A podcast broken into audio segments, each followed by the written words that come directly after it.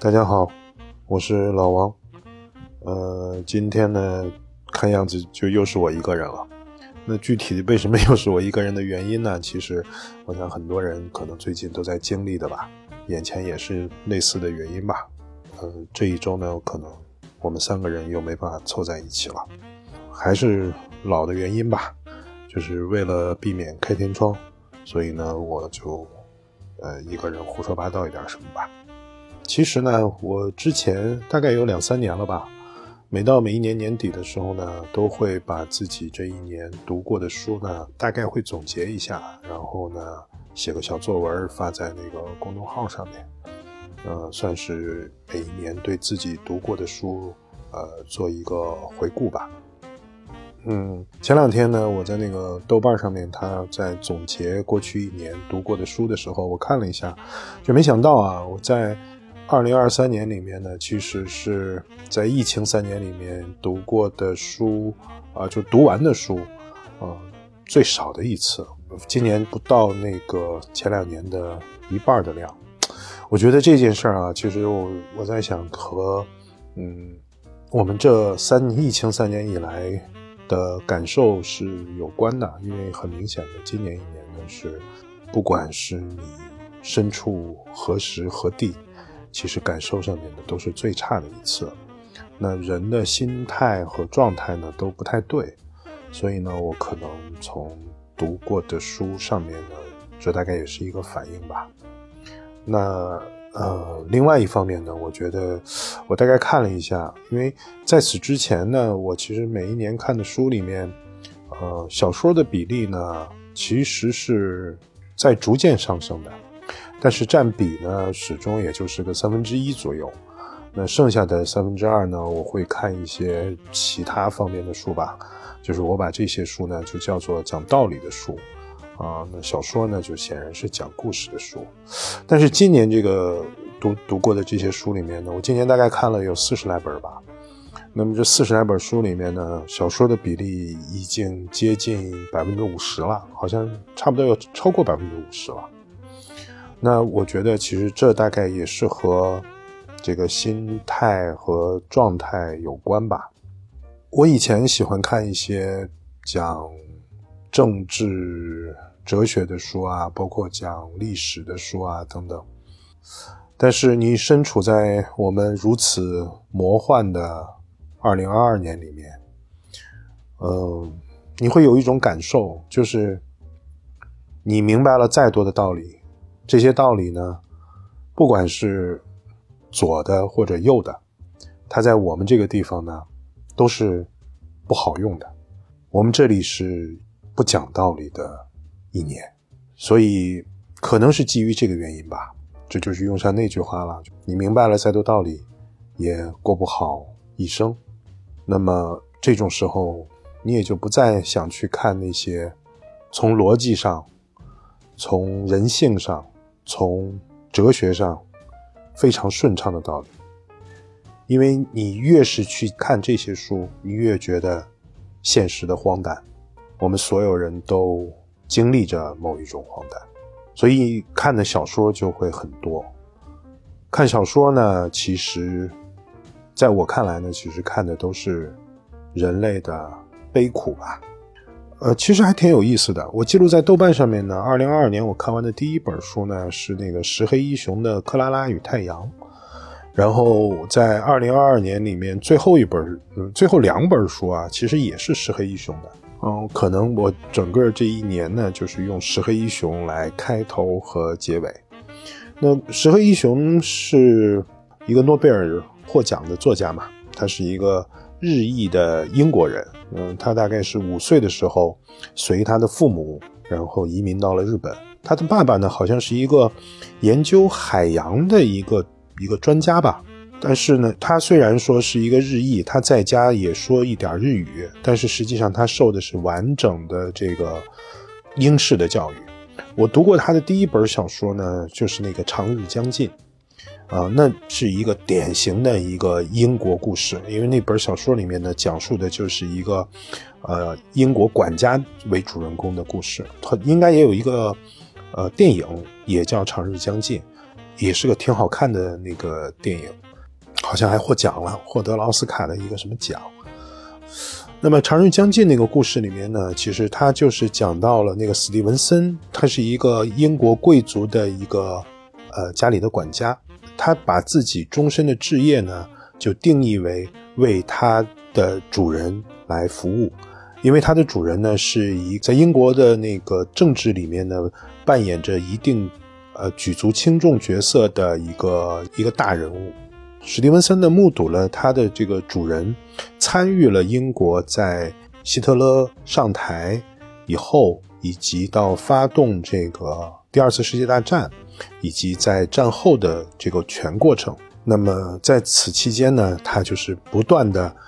呃去调整自己的态度，调整自己对于这份职业以及对他男主人的这个。有一些做法的看法，他不断的放弃自己的一个价值观，甚至呢，他不惜，呃，用一种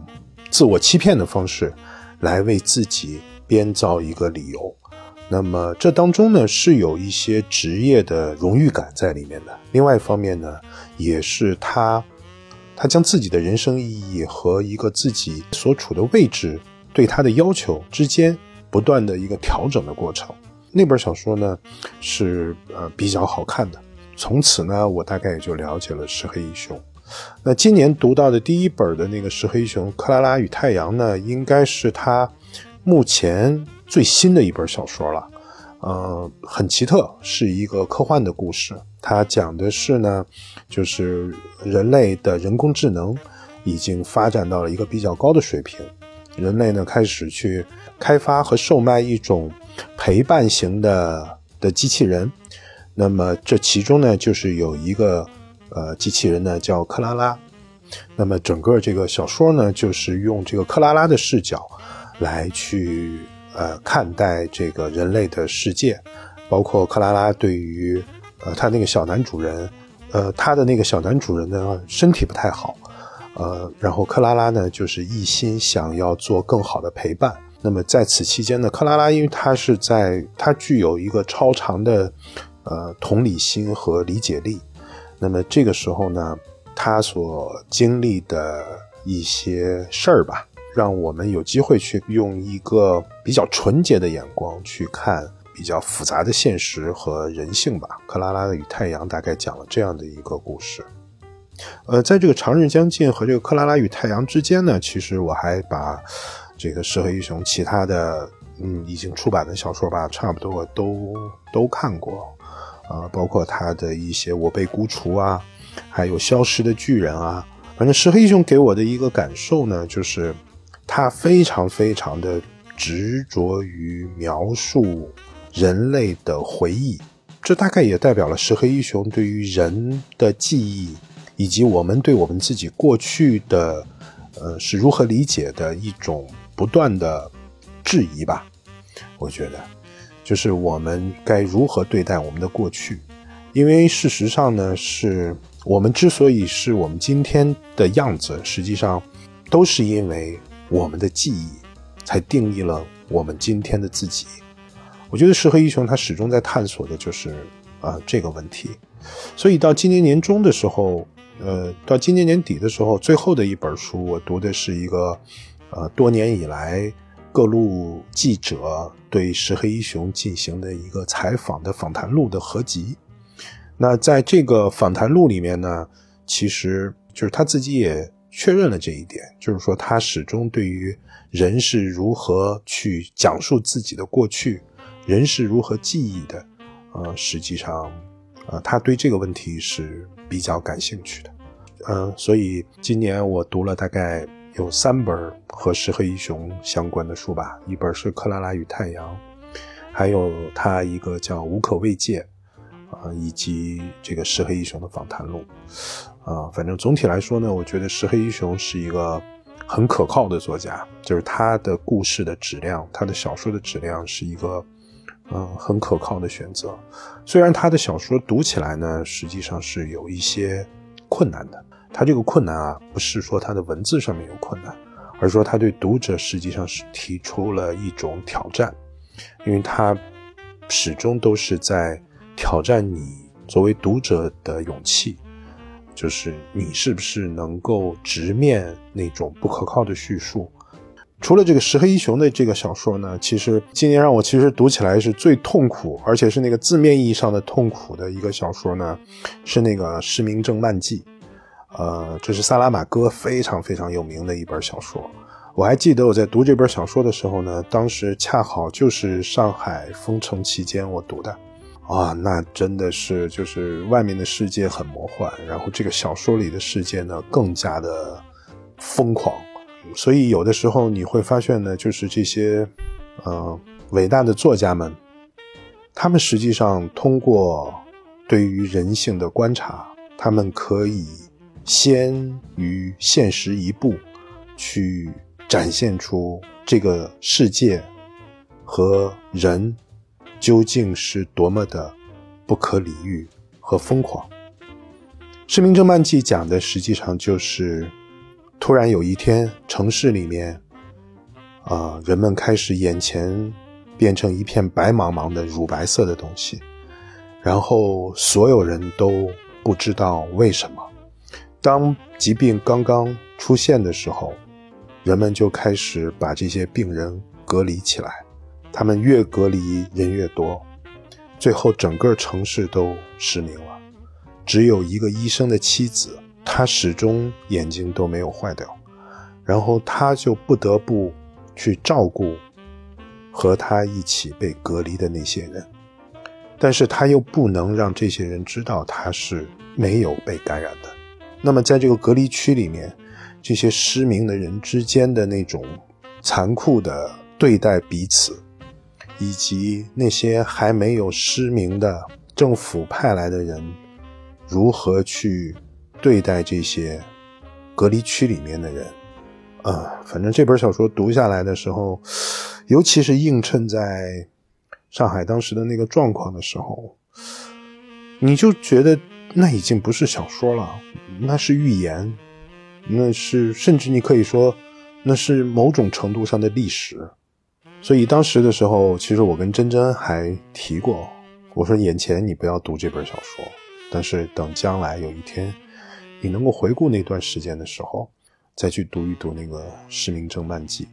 所以今年其实让我印象比较深刻的几本小说，呃，也是能够讲得清楚的，其实大概就是，嗯，这几本吧。然后。其他的书都是一些，呃，历史啊，或者是一些和，呃，法律相关的书了。那个纯粹就是，呃，个人兴趣牵引读出来的。我想，读书这种事情呢，其实是很难讲的。我我始终觉得，就是你对对一本书来说，呃，读过的人呢，没兴趣听别人是怎么说的；没读过的人呢，呃，对你在说的这本书里的内容呢，也也也不会有什么兴趣。所以呢，其实讲读书是一个挺，徒劳的一件事儿。所以，所以我今天说的这些呢，其实注定了都是一些废话了，啊，只是为了说我们没办法更新的时候来做一个，呃，填空吧。那前几天我们几个人聊天的时候呢，就是我说到了说，呃，我对读书有一些新的心得。我我到今天好像也不太好总结。呃，我记得以前有一本书，那本书的呃名字呢叫《我们赖以生存的隐喻》，算语言学方面的书吧。它是西方的一个语言学家写的一本书。那在那本书里面呢，其实他就讲到了，是说我们通常呢会认为，就是像隐喻，这是一种典型的一种修辞手法嘛，它有点类似于就是我们用的叫比喻也好，或者叫类比也好的呀这样一种修辞手法。我们会往往认为这种修辞手法呢，是一种，啊，当我们去做一些文学创作的时候，或者说我们写作文的时候，啊，我们才会用到的一种，啊，比较高级的一种，啊，修辞手法。但是这本书里面讲到的意思呢，就是它为什么叫我们赖以生存的隐喻呢？其实是说我们对于这种隐喻，对于这种类比的使用啊，实际上它不是一种语言的技巧。而它就是一个我们去理解这个世界的方法，而且是一个非常非常重要的方法。我们随时随地都在使用着这种隐喻，或者使用着一种类比的方法。我们离开了这种方法以后，离开了使用类比、使用隐喻的时候，实际上我们根本无法表达自己的意思。就拿最近大家都在生病好了，我们现在对我们身体的一种理解的方式，实际上就是一种机械化的理解的方式。这是站在现代医学的角度来看，把人比作机器，比如说我们的心、肝、脾、肺、肾，它们各有各的功能，对吧？我们有一种人是一台机器的感受。那么，即便站在中医的角度呢，它虽然没有使用一种机械论的方式，但是实际上它用的是一种天人感应的方式。我们会把我们的五脏六腑比作这个自然，甚至比作宇宙，然后宇宙的和谐和人的之间的这个身体之间的这个呃健康之间，它是有一个关系的。这也是一种类比的方式，或者一种隐喻的方式。那其实从这个例子里面呢，就可以看出。隐喻在我们理解这个世界当中的一个方式。那我之所以说这个呢，其实就是说我前一段时间说我读书有新的心得啊，我就发现读书呢，它就是一种扩充我们去发现事物之间的隐喻和类比关系的一个嗯非常重要的方法或者说是途径，因为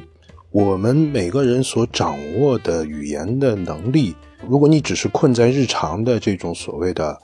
呃，沟通和交流里面的时候，